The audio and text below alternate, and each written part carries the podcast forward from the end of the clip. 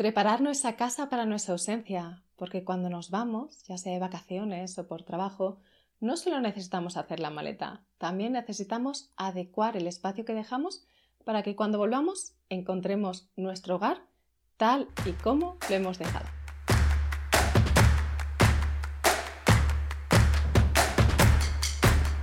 La verdad es que no tengo claro si vivimos o no en la película de Toy Story.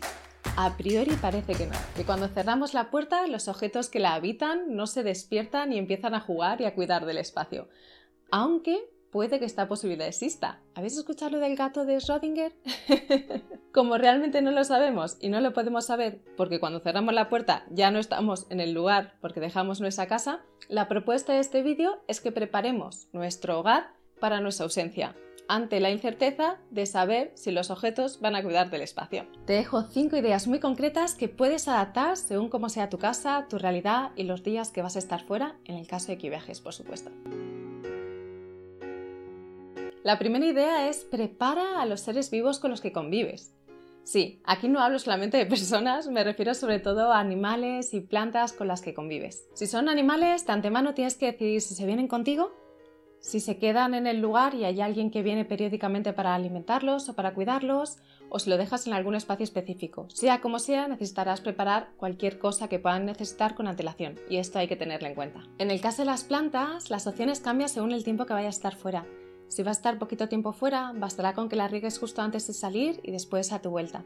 Esto es muy de sentido común, lo sé, solo que antes de un viaje normalmente hay muchas cosas que hacer y que preparar y se nos puede olvidar. Por eso tenerla en cuenta y dejarle un espacio, unos minutos para poder regar es importante y así nuestros seres verdes con los que convivimos estarán felices a nuestra vuelta.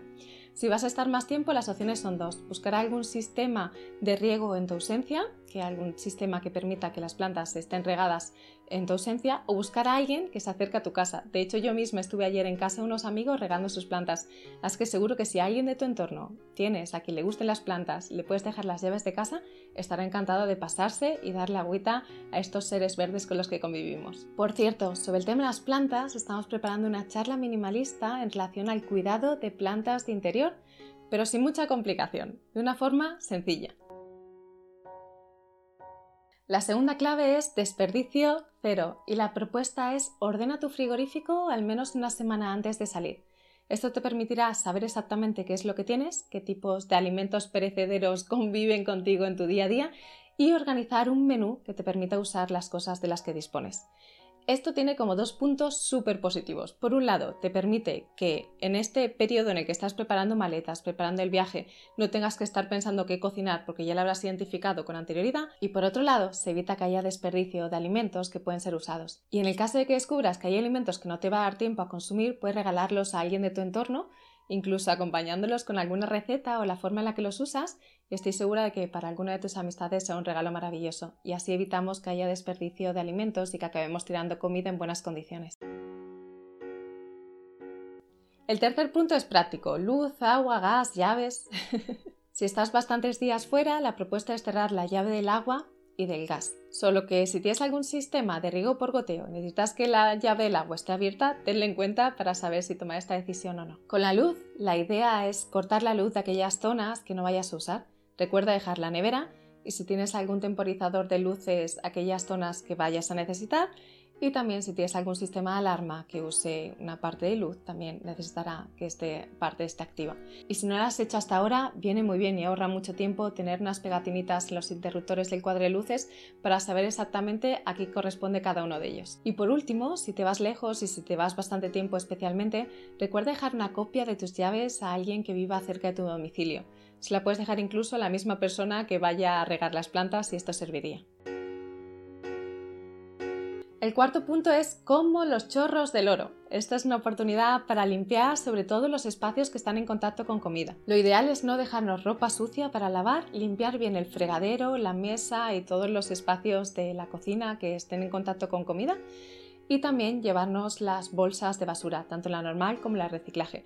Solo que la invitación sería no hacerlo en el último instante, porque lo ideal es limpiar también los cubos para evitar que a nuestra vuelta tengamos seres no invitados del gremio de los insectos que conviven o que se están alimentando de los restos que hemos dejado.